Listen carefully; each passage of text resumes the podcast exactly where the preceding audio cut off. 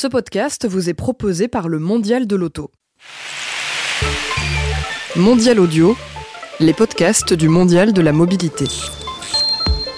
120 ans. Oui, cela fait 120 ans que le mondial de l'automobile sustente passionnés, aficionados ou simples curieux des cylindrés.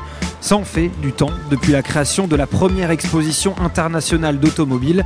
C'était sur la terrasse du Jardin des Tuileries en 1898. Contrairement à ce que l'on pense, on ne fête pas cette année la 120e édition. Quoi de plus normal lors du siècle dernier Au moins par deux fois, les Français avaient mieux à faire. Pourtant, il est toujours là, ce mondial de l'automobile, et il n'est pas prêt de disparaître. Pour cause, il est aujourd'hui le premier salon automobile au monde par sa fréquentation et son exposition médiatique, signe que les Français et les visiteurs du monde entier lui sont fidèles. Toujours apte à s'adapter, en témoigne sa curiosité pour la mobilité avec un grand M et la technologie avec un grand T. Bienvenue dans une nouvelle émission de Voyage en mobilité, 30 minutes consacrées à des grandes tendances de la mobilité de demain, avec en substance des débats, des discussions et des invités.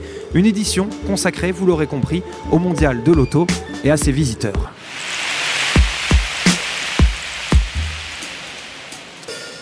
Et pour en parler, aujourd'hui, j'ai le plaisir de recevoir Jean-Claude Giraud, le commissaire général du mondial de l'auto et des mobilités. Monsieur Giraud, bonjour. Bonjour. Comment allez-vous? Très bien. Comment se passe le mondial? Bah, écoutez, pour l'instant, ça se passe bien. Depuis l'ouverture au public, euh, il y a une foule considérable de gens passionnés, de gens passionnés par l'auto, par la moto. Et, et comme nous avions pris la décision de mettre le mondial de la moto en même temps cette année, euh, je constate que ça plaît beaucoup parce que j'ai interviewé des motards qui sont contents que la- l'auto soit avec eux. Et j'ai interviewé des fidèles de l'auto qui me disent c'est génial que la moto soit avec nous. Donc, euh, il y a tellement de belles machines et de beaux véhicules à voir sur tous les stands. Je suis pour l'instant heureux. Oui. Pour l'instant, très satisfait. Oui, oui. bien ça. À Moi, vous- quand, quand- quand je rencontre des gens dans les allées qui sont très contents, qui prennent des photos, qui me disent c'est génial ce que vous faites, bah, c'est une récompense et on est, on est, on est content. hein. Je suis content pour eux. À vos côtés se tient Olivier Quedeville, directeur du département automobile chez CSA. Alors euh, attention, ce n'est pas cette euh, fameuse, euh, enfin le Conseil supérieur de l'audiovisuel, mais bel et bien une institut d'études marketing et d'opinion. Monsieur Quedeville, bonjour. Bonjour, en effet, l'Institut de sondage CSA. Comment allez-vous? Très bien, je vous remercie. Ensemble, nous allons donc parler des Français et du mondial. Et pour ce faire, nous allons nous reposer sur l'étude que vous avez euh, réalisée, Monsieur Quedeville, et qui parle de cela, justement, de cette relation qu'il y a entre nos compatriotes et cet événement. Euh, justement, est-ce que vous pouvez nous donner, euh, en guise de préambule, les coulisses de cette étude? Le nombre de gens interrogés, quel était le panel? Oui, alors écoutez, c'est une étude qu'on a réalisée au début du mois de septembre, avant l'ouverture du mondial. Nous avons décidé d'interroger un panel représentatif de 1000 Français euh, du euh, 14 au 15 septembre, très exactement. Et alors, euh, comme ça, euh, après euh, les interrogations de ces différentes personnes, qu'est-ce qu'il en ressort? Quelle est la tendance générale de cette étude? Alors, à travers cette étude, on a cherché à comprendre trois grands sujets. Le premier, euh, au-delà du nombre de visiteurs qui vont être présents euh, sur ce mondial, quel est l'impact, quelle est l'écoute euh, du mondial? Ensuite, on s'est interrogé sur euh, les modes de mobilité demain, comment les anticiper? Et enfin, quelles étaient les attentes Mhm. des Français par rapport à la voiture? Oui, en effet, pour moi, il y a deux choses hein, dans cette étude. Le mondial jouit toujours d'une très forte notoriété auprès des Français. Son rayonnement international ne faiblit pas. Et puis, les Français semblent être conscients de la nécessité d'un changement des modes de déplacement. Et ils semblent d'ailleurs aptes à l'aborder. Du coup, Jean-Claude Giraud, comment expliquez-vous euh, cette, adhésion, persistante du public euh, pour le mondial? Est-ce que c'est quelque chose que vous ressentez vraiment? Oui, parce que les gens sont toujours passionnés par la voiture. Euh, D'abord, les chiffres d'immatriculation sont très bons en 2018, donc ça prouve que les gens achètent des voitures. Mais au-delà de l'acte d'achat, qui est important pour les exposants qui sont ici, parce qu'ils prennent des commandes, c'est la passion des, des gens pour la voiture. Et l'étude montre que 88% des Français connaissent le mondial de l'auto. C'est quand même considérable. Alors, il y a 12%, il faut mieux qu'on communique pour que les 12% restants euh, apprennent le- l'existence du ce mondial. Mais 88%, c'est extraordinaire. Et quand je vois le, le chiffre aussi de, des gens qui voudraient euh, mieux venir au, salon, le, le chiffre est de 33%. 33% des Français viendraient s'ils en avaient la possibilité. Vous vous rendez compte, 33% sur une population de 66 millions, j'aurais un, un visitorat considérable. Une audience extraordinaire pour ce mondial de l'automobile. Euh, quand on interroge les Français, c'est un tiers, 32% très exactement, qui nous disent avoir l'intention de suivre ce qui va se dire sur le mondial. Et ce qui est vraiment remarquable, c'est qu'on est sur des chiffres extrêmement hauts, quelle que soit la population. Et Ça comme- peut être Pardon. auprès des femmes, auprès des hommes, auprès des moins de 35 ans, comme auprès des plus de 50 ans, auprès euh, des gens qui habitent dans les grandes villes, comme des gens qui habitent euh, dans les communes rurales. Et on a même, euh, sur les communes rurales, une intention d'écoute même un petit peu plus élevée, ce qui prouve bien que la mobilité est un sujet au cœur de la préoccupation de tous les Français. Et comment vous expliquez, euh, vous, euh, cette adhésion Monsieur Giraud? Et écoutez, la, la voiture est un, un instrument de liberté, toujours. Donc dans les grandes villes, c'est vrai qu'il y a moins besoin de la voiture, mais lorsque vous allez en province, si vous voulez avoir un travail, si vous voulez amener vos enfants à l'école, si vous voulez avoir des loisirs dans la grande ville qui est à côté de votre petit village, si vous n'avez pas de voiture, vous êtes quand même mal. Il y a un rapport sénatorial, il y a deux ans, il est sorti au Mondial 2016. Euh, C'était euh, Madame Joanneau qui avait commandé cette étude pour le, Sénat et qui l'avait euh, menée. Et, donc, elle disait très bien que euh, des femmes sans voiture en province, elles peuvent tomber dans la précarité. C'était le mot qui était employé. Parce qu'une femme avec deux enfants euh, dans des familles qui sont de plus en plus monoparentales, euh, si elle n'a pas de voiture pour, euh, comme je viens de le dire, accompagner ses enfants à l'école ou au sport, ou elle-même sortir le samedi soir, ça devient dramatique. Et ce- ça peut être un- une rupture d'un lien social. Donc la voiture est toujours cet objet de, de liberté et de, de conf- de- pour conforter le, le lien social. Parce qu'on va voir ses amis, on, on- on va au cinéma, on va au théâtre, et avec la voiture. Donc il y a une grande distinction quand même entre les grandes villes où les moyens de euh, locomotion sont très développés, avec le métro, le tramway, etc. Effectivement, beaucoup moins besoin de voiture. Mais c'est quand même une petite partie de la France. Et vous, euh, Monsieur Queudeville, euh, outre cette adhésion, vous avez senti un enthousiasme particulier des personnes interrogées pour le mondial? Ah ben, tout, tout- tout- tout à fait. Euh, moi, il y a un chiffre assez extraordinaire euh, que, sur lequel je souhaiterais m'arrêter. Euh, c'est les gens qui ont l'intention d'acheter un véhicule Ouais. au cours des six prochains mois.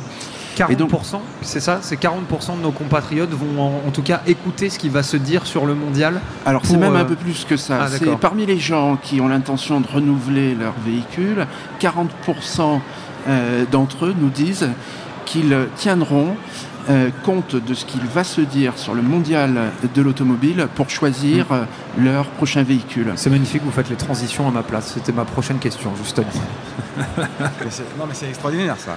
Parce que euh, les, les statistiques euh, le prouvent, et des constructeurs nous l'ont dit il y a deux ans, il y a quatre ans, etc.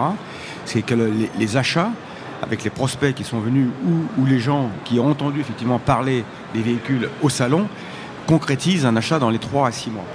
Et ça, c'est donc important parce qu'ils viennent découvrir aussi certains modèles. Et aujourd'hui, il y a beaucoup de nouveautés mondiales qui sont découvertes ici. Donc les gens viennent se renseigner sur les stands Mm. et concrétisent après leur acte d'achat. Ça, ça prouve donc que pour les achats, pour la passion, pour le rêve, le mondial était remplaçable. Les tendances du mondial comme euh, facteur prépondérant euh, de la décision euh, des Français euh, de l'achat d'une nouvelle voiture, pour vous, c'est la plus grande marque de confiance et l'une des choses dont vous êtes le plus fier?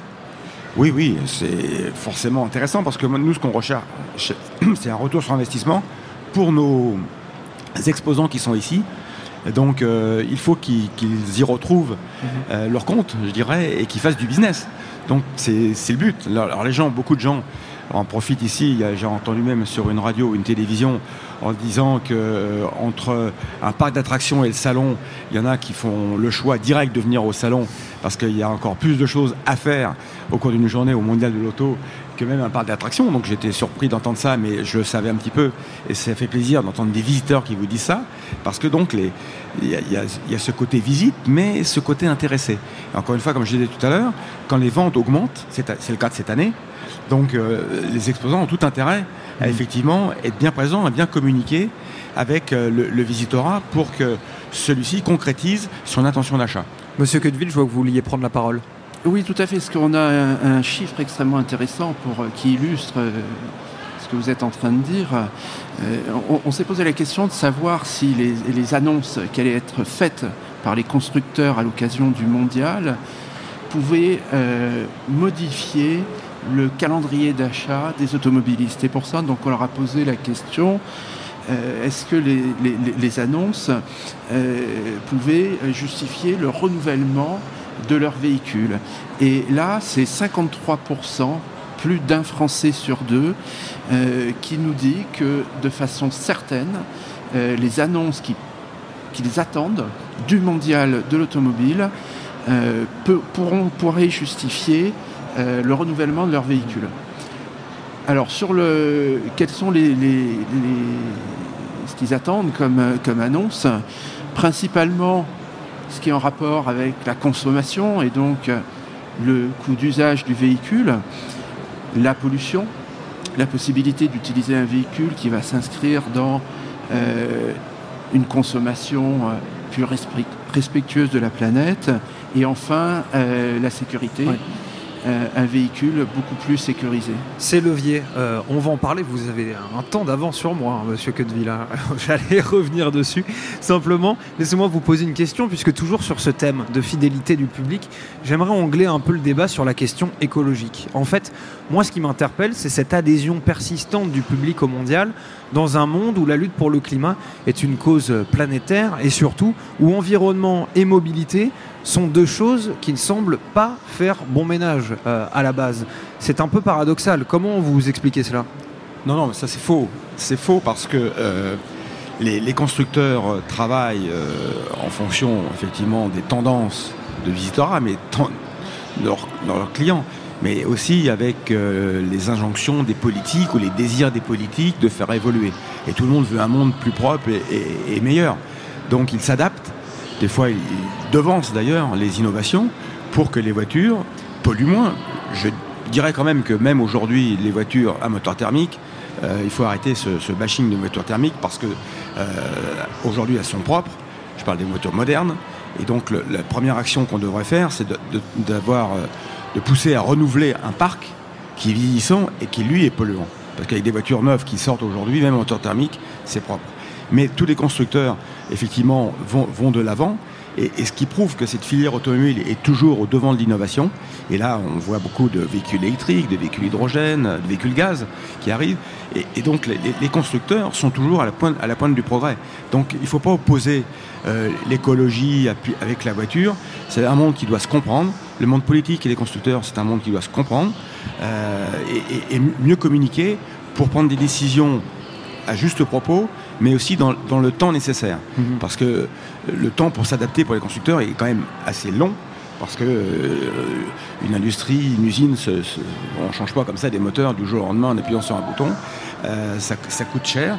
Et il ne faut pas oublier aussi que la filière automobile embauche euh, beaucoup, beaucoup de Français. Mhm. Et, donc, il faut faire attention à ne pas prendre des décisions politiques trop rapides. Mais sinon, si on laisse du temps au temps, les constructeurs s'adaptent. Et donc il ne faut pas opposer euh, l'écologie avec la voiture, il ne faut pas opposer la voiture individuelle avec le transport en commun. Tout ça, ça doit se rencontrer dans, un monde qui évolue pour le bien-être de tout le monde, mais aussi pour l'économie. Mhm. Parce que l'économie de la France euh, est importante, parce que si on, on vit dans un monde, en exagérant, très très propre, mais qu'on n'ait plus d'industrie, qu'on n'ait plus d'emploi, on respirera peut-être du bon air, mais euh, je ne sais pas comment on vivra. Donc, mm. il faut faire attention. Il y a une juste, un juste équilibre et il ne faut pas être dogmatique ni dans un sens ni dans l'autre et, s'expliquer. Je pense que le, dialogue est la, la meilleure chose pour que chacun comprenne les enjeux. Et ce que vous dites est, très intéressant, notamment euh, de par l'adaptation des conducteurs. Moi, j'ai envie aussi de vous répondre.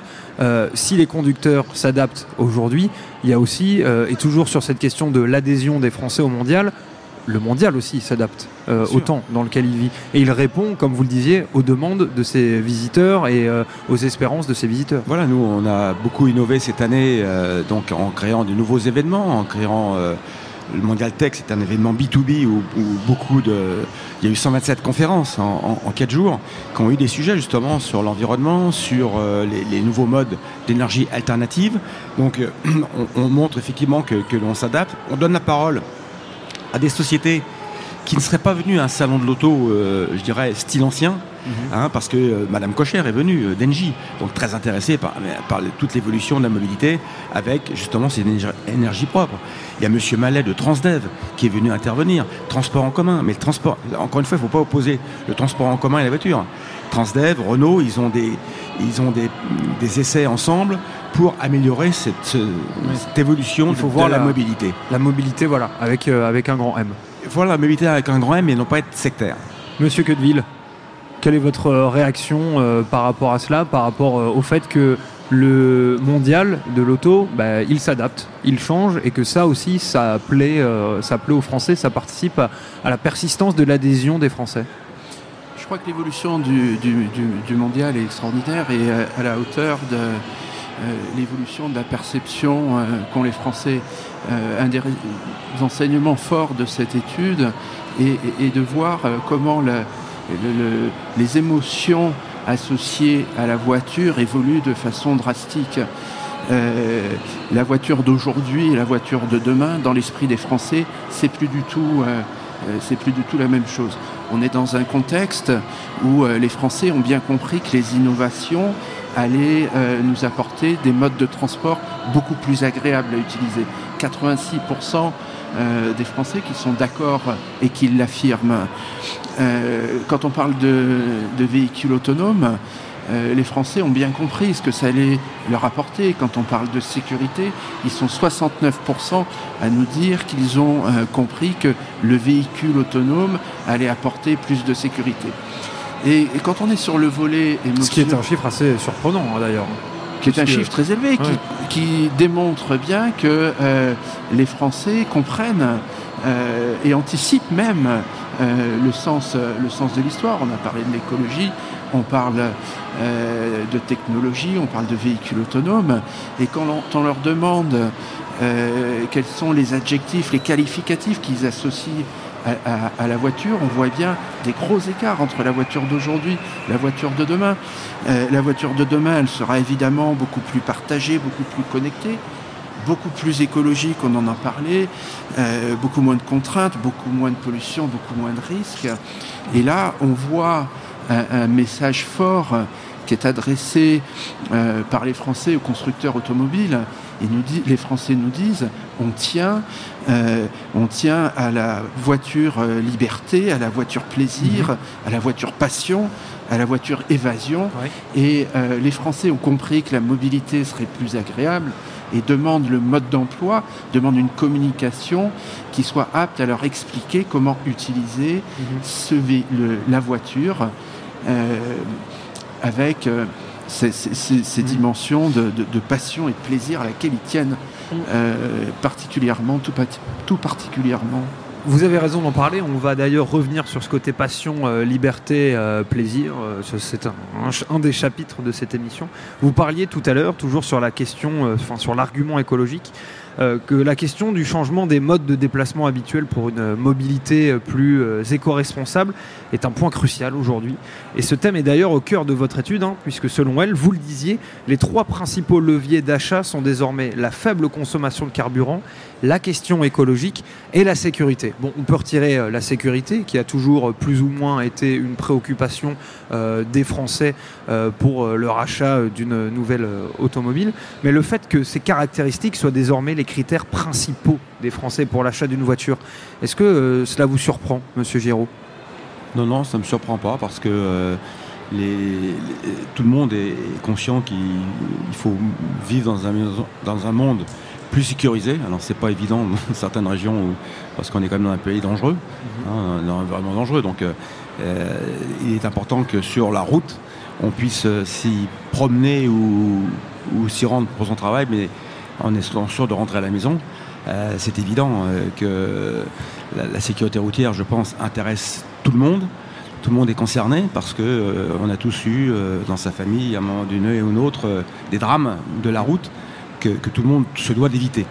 Mais il faut faire attention aussi aux mesures qui sont prises quand même, parce que d'un côté, il y a certaines mesures qui ne sont pas forcément sécures. Mais bon, donc ça, je ne vais pas revenir sur le débat, mais tout, le monde est, prend conscience qu'il faut faire attention, les constructeurs les premiers, parce que aujourd'hui, dans une voiture, effectivement, il peut y avoir encore des, accidents graves, mais tout ce que les constructeurs et les équipementiers qui euh, travaillent sur la sécurité passive, euh, sur euh, justement, ne serait-ce que tous les airbags qui, maintenant datent, mais la ceinture de sécurité, les airbags, et, puis les, carrosseries déformantes, etc., absorbeurs de choc.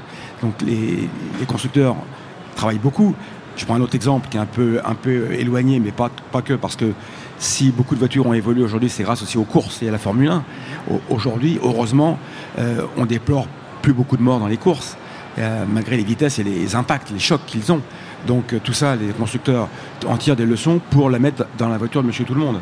Et, tout le monde, tout le monde s'en réjouit. Parce que la sécurité passive, les constructeurs, ils travaillent énormément. Alors après, effectivement, il y a d'autres facteurs qui sont là, humains, et qui sont dangereux pour la sécurité. Donc euh, là, c'est les comportements humains, mais ça serait un débat à lui tout seul. Et pour les leviers qui concernent la faible consommation de carburant et la question écologique, c'est pas surprenant non plus ah, pas... Alors là, c'est encore moins surprenant, mm. parce qu'une euh, une consommation Vous moins... trouvez ça encore moins surprenant que la sécurité ah, bah, Bien sûr, parce que les gens, ils, ont bien vite compris que si la voiture consomme moins, ils vont consommer moins d'énergie, quelle qu'elle soit.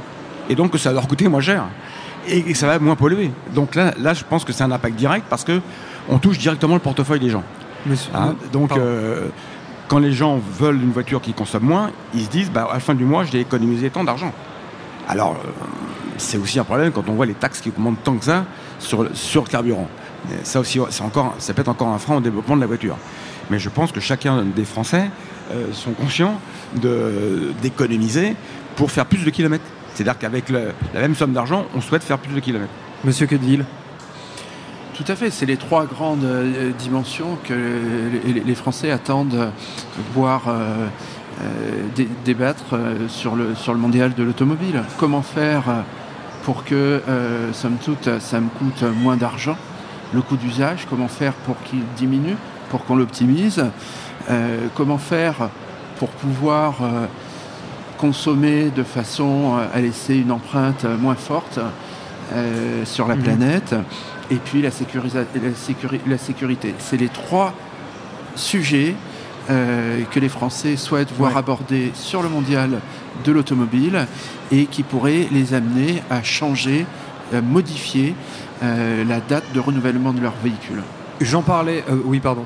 le, raisonnement que nous tenons là est valable aussi pour la moto. Hein, parce qu'effectivement, on souhaite qu'il y ait moins d'accidents aussi. les motos consomme aussi moins, donc pareil pour la pollution. Hein. Il, y a, les mêmes études. Alors évidemment, la sécurité passive pour une moto, c'est plus, plus difficile, parce que dans une auto, on est quand même protégé par ces carrosseries dont je venais de dire qu'on fait beaucoup d'efforts pour l'absorption des chocs, etc., ce qui n'est pas le cas en moto. Donc là aussi, euh, mais les efforts sont faits, les efforts de comportement sont faits, les motards se conduisent bien sur la route, les vrais motards, Hein, ceux qui conduisent des motos et qui ont l'habitude. Euh, donc là aussi, il y aura une communication à faire, parce que trop souvent, on entend euh, du tout et du n'importe quoi euh, concernant, concernant la moto. Et, c'est un peu dramatique d'entendre ça, parce que les constructeurs, là aussi, font beaucoup d'efforts en termes de freinage, en termes de, même de tenue de route, hein, parce que euh, maintenant, avec les motos, même si on, se penche euh, sur les virages, ça tient mieux qu'avant, mhm. grâce aussi au progrès des pneus. Tout ça, tout ça c'est toute une industrie qui travaille là-dessus. Donc là aussi, comme je le disais tout à l'heure pour la voiture, c'est aussi euh, des comportements humains qu'il faut avoir. Mais encore une fois, le, monde de la moto est respectueux de la, de la, sécurité et respectueux aussi de, de, sauver un maximum de vies. Il y a toujours je dirais, des, gens qui se comportent euh, d'une façon euh, tout à fait inadmissible, que ce soit en voiture ou en deux roues. Et c'est cela qu'il faut condamner, mais pas l'ensemble d'une industrie, pas l'ensemble de, conducteurs ou de, voitures ou de motos. J'en parlais dans l'introduction et vous en avez aussi parlé, euh, Jean-Claude Giraud, Olivier Queudeville. Euh, c'est le futur. C'est un lieu ici, le Paris Motor Show, dans lequel on peut découvrir quelle sera la mobilité euh, de demain. Et cette question, justement, celle des futurs moyens de déplacement, elle est cruciale pour les Français. vous en parlez dans votre étude, Monsieur Queudeville. Je vois par exemple que si la moitié des personnes interrogées pensent principalement qu'ils seront au volant d'un véhicule dont ils seront propriétaires, une autre moitié imagine l'avenir comme un melting pot de solutions diverses et variées au volant d'un véhicule dont ils seront propriétaires ou non. Donc en gros, l'avenir est un mix de toutes les solutions de mobilité dont on dispose aujourd'hui, Monsieur Giraud. Oui, et puis je dirais que ce n'est pas un sujet primordial. Effectivement, aujourd'hui, il y a beaucoup de moyens d'acquisition d'une voiture. Donc, soit on est propriétaire, soit on la loue, et la location se développe de plus en plus. Mais vous remarquerez que même ceux qui louent une voiture, ils parlent de ma voiture elle, ne leur appartient pas parce qu'ils la louent, elle appartient à une société de financement. Mais, mais c'est leur voiture. Donc c'est un mode de financement différent euh, qui, se développe justement pour faciliter aussi euh, la possession de voitures. Il y a, il y a le covoituring aussi, hein, l'autopartage qui, mhm. qui, se développe beaucoup. C'est un autre usage de la voiture, mais c'est toujours avec la voiture. Donc euh, c'est pour ça que les gens viennent ici pour voir ce qu'avait ce cette voiture, même si elle est partagée, même si elle appartient pas en propre. Mais j'entendais des, visiteurs hein, qui, qui, qui voient les, les, différents constructeurs. Et, il, faudra bien avoir cette voiture. Mm. Alors après, ils vont négocier soit avec la marque directement, soit avec leur banquier, soit avec une société de, louage de voitures, les loueurs. Et, ils vont entre guillemets, acquérir une voiture, mm. même si c'est pour 12 mois, 24 mois, mais pendant cette période-là, ça sera leur voiture, ils en seront fiers, mm-hmm. et, ils viendront rêver au prochain salon pour, pour, encore la changer et trouver encore une meilleure voiture que les constructeurs ne manqueront pas de produire. Oui, mais vous parliez, euh, monsieur euh, tout à l'heure de 69% des Français qui pensent que la voiture euh, autonome est un plus pour la sécurité. Vous, vous parlez, monsieur Giraud, de voitures bah, qui, qui, ne sont pas forcément individuelles, mais vous parlez de cette appropriation du véhicule par les Français. Le fait est qu'aujourd'hui, la voiture individuelle, telle qu'on la connaît, c'est-à-dire un foyer qui possède deux voitures et qui l'utilise tous les jours, c'est un peu en, voie de disparition. En tout cas, la mobilité de demain tend à faire disparaître la voiture individuelle. Qu'est-ce que vous en pensez? Pas du tout. Alors moi, je suis pas du tout d'accord là-dessus. Euh, Pourquoi? Parce que euh, bah, les chiffres, les chiffres sont là. Hein. Les chiffres d'immatriculation et d'achat de véhicules sont là déjà. Et puis, euh, quand on dit demain, effectivement, les gens se passeront de leur voiture. Demain, il n'y aura que des voitures autonomes. Attendons quand même un petit peu parce que, encore une fois, le demain, il faut savoir le définir avant quand, une conversation. Il faut savoir ce que chacun met dans le demain. Hmm. Monsieur Queudeville je pense que l'avenir sera indiscutablement euh, la multimodalité, l'utilisation de plusieurs modes de déplacement. Les Français comprennent très bien euh, que, euh, quel va être l'apport du véhicule autonome. Le français, les Français comprennent très bien qu'en utilisant plusieurs modes de déplacement, ça va leur apporter plus de, plus de confort. Les Français ont compris euh, qu'ils auront à utiliser, qu'ils pourront utiliser des nouveaux modes de déplacement pour faire le dernier kilomètre. Mais la propriété du véhicule euh, fait partie de l'avenir et restera dans l'avenir. Le véhicule plaisir euh, restera dans l'avenir et ça on le voit au-delà des modes de financement. On peut débattre sur le mode de financement, le mode d'acquisition, mais le véhicule, mon véhicule, restera quelque chose d'avenir. La notion de plaisir dont vous parlez, c'est une parfaite transition. Vous en avez aussi parlé euh, tout à l'heure, euh, puisque les Français, euh, selon toujours votre étude, s'attendent à ce que les prochaines innovations leur apportent une mobilité plus agréable, mais demandent aux constructeurs d'associer plus de passion, de liberté de plaisir et d'évasion au moment où ils utiliseront la voiture. Alors cette, cette dernière phrase, cette demande des Français aux constructeurs, qui appartient au champ euh, lexical euh, des émotions, c'est euh, qu'on a l'habitude d'entendre parfois dans les publicités en levant un petit peu les yeux. Mais est-ce que ça vous surprend qu'il y ait ce lexique de, des émotions qui soit attaché aujourd'hui encore à la voiture? Non, mais alors moi ça me surprend pas du tout. Et puis, euh, ces mots que vous avez utilisés, euh, passion, rêve, etc., sont toujours là. Mhm. Moi, quand je vois, encore cette année, comme il y a deux ans, comme il y a quatre ans, les, yeux de gamins, quand ils voient des, belles voitures et des belles motos, c'est mes yeux de moi quand il y a maintenant un demi-siècle passé. Euh, c'est les, yeux de mes enfants, les yeux de mes petits-enfants aujourd'hui. Mes petits-enfants, 8 ans et 5 ans, quand ils voient une voiture dans la rue, d'abord ils la reconnaissent, ils peuvent dire la marque et, ils sont passionnés. Donc ça se transmet cette passion de génération en génération. Les constructeurs savent justement s'adapter et toujours faire rêver. Euh, quand une belle voiture ou une belle moto passe dans la rue, tout le monde se retourne et on la prend en photo. En plus, aujourd'hui, c'est facile avec les, portables. Donc, elles sont, encore plus peu en photo qu'avant. Mais donc, ce rêve existe. Il y avait un de mes prédécesseurs, donc, euh, euh, l'affiche du mondial en 1994 était On n'arrête pas un rêve qui marche. Et on voyait les yeux d'enfants écarquillés devant des petits modèles réduits de voitures. 24 ans après, c'est la même chose. C'est la même chose. Il y a deux ans, j'ai emmené un petit gamin qui s'était perdu dans les allées parce que euh, sa maman s'était attardée juste avant les, fermetures de la nocturne euh, sur un stand d'un constructeur généraliste. Et lui, il voulait voir les Ferrari. Et donc, il s'était aventuré et il s'était perdu. Et quand je l'ai amené sur le stand, il avait des yeux extraordinaires. Extraordinaires. Donc, c'est de la modernité.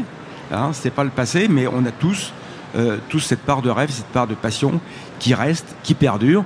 Vous savez, donc aller dans les allées, interroger les gens, aller dans les grands prix euh, de Formule 1, aller aux 24 heures du Mans, euh, vous allez voir tous ces passionnés. Là, je parle l'auto. Aller, aller aux 24 heures du Mans euh, moto, aller au Bulldog, etc. Vous allez voir ces, ces passionnés qui s'enflamment lorsqu'ils parlent de leur machine, leur propre comme machine. comme moi, parce que moi, je suis passionné aussi. Je suis tombé dedans tout petit et je suis passionné. Et c'est la passion qui, qui, nous anime et qui fait que quand je vois en, face de moi des gens aussi qui, qui partagent la même passion ou d'une façon différente parce que on n'est pas toujours sur, on peut ne pas être sur la même longueur d'onde. Mais, mais l'important, c'est cette passion et, la passion fait avancer le monde. On va devoir euh, conclure. On arrive vers la fin de cette émission. C'est beaucoup trop court. Simplement, Monsieur Codeville, je veux quand même avoir votre réaction sur cette euh, notion de passion, de liberté, de plaisir dont vous parliez tout à l'heure. Bah, écoutez, une innovation, c'est évident qu'on la comprend et on la décrypte de par sa dimension fonctionnelle. Mais qu'est-ce qui donne le valeur euh, au monde automobile, à la voiture, et qu'est-ce qui fait qu'un consommateur a envie d'être propriétaire et nous dit que demain, il veut continuer à être propriétaire de son véhicule, ça a été et ça sera toujours la passion, le rêve, le plaisir. Et c'est en tout cas, euh, quand on fait, euh, quand on discute avec le, consommateur, c'est ce qu'il nous dit et il nous met en garde. Euh, moi, je veux continuer à être propriétaire de mon véhicule, je veux continuer à acheter une voiture, mais expliquez-moi comment ce véhicule autonome, ce véhicule électrique, ce véhicule hybride, ce véhicule qui va fonctionner à l'hydrogène, hmm. comment je vais prendre du plaisir au volant de cette voiture? Monsieur Giraud, en quelques mots pour conclure, euh, le futur du mondial de l'auto, vous le voyez comment? Eh ben, ça sera un mondial encore plus rénové où on va s'adapter parce que je prendrai en compte euh, toutes les observations et critiques qu'on peut avoir euh, parce que euh, rien n'est parfait, il faut toujours s'améliorer. Donc cette année, on a fait un grand pas en avant. J'espère que dans, deux ans, on, présentera encore plus d'innovation, nous-mêmes en tant qu'organisateurs, hein, euh, parce que je ne doute pas que les, constructeurs auront beaucoup d'innovation dans deux ans, mais nous, en tant qu'organisateurs, on est sûrement des nouveaux événements qui font parler de la mobilité, qui font intervenir de nouveaux acteurs. Et puis, euh, euh, moi, je suis un ancien compétiteur sportif, hein, donc, je veux dire, il faut toujours s'entraîner pour être encore meilleur dans le prochain match. Mhm. Et surtout, si on arrive au sommet, il faut encore se battre encore plus fort pour y rester. Donc, on va se battre pour qu'on soit encore meilleur que nos exposants y trouvent encore plus d'intérêt euh, à, venir et que tout le monde vienne au Mondial 2020. Merci beaucoup, monsieur Jean-Claude Giraud. Je vous rappelle que vous êtes le commissaire général du mondial de l'auto et des mobilités. Merci beaucoup d'avoir euh, été avec nous. Euh, vous étiez accompagné de monsieur Olivier Queudeville, directeur du département automobile chez CSA, une institut d'études marketing et d'opinion. C'est la fin euh, de cette émission consacrée aux Français et au mondial. Vous pouvez la retrouver bien entendu en podcast sur mondial-paris.audio ainsi que sur toutes les plateformes de podcast que vous pourrez retrouver. Sachez que nous sommes également sur les réseaux sociaux, euh, sur Twitter ainsi que sur euh, Facebook avec le hashtag mondial audio. On se retrouve, nous, euh, pour une prochaine émission de questions de mobilité ou de voyage en mobilité. Que sais-je À la prochaine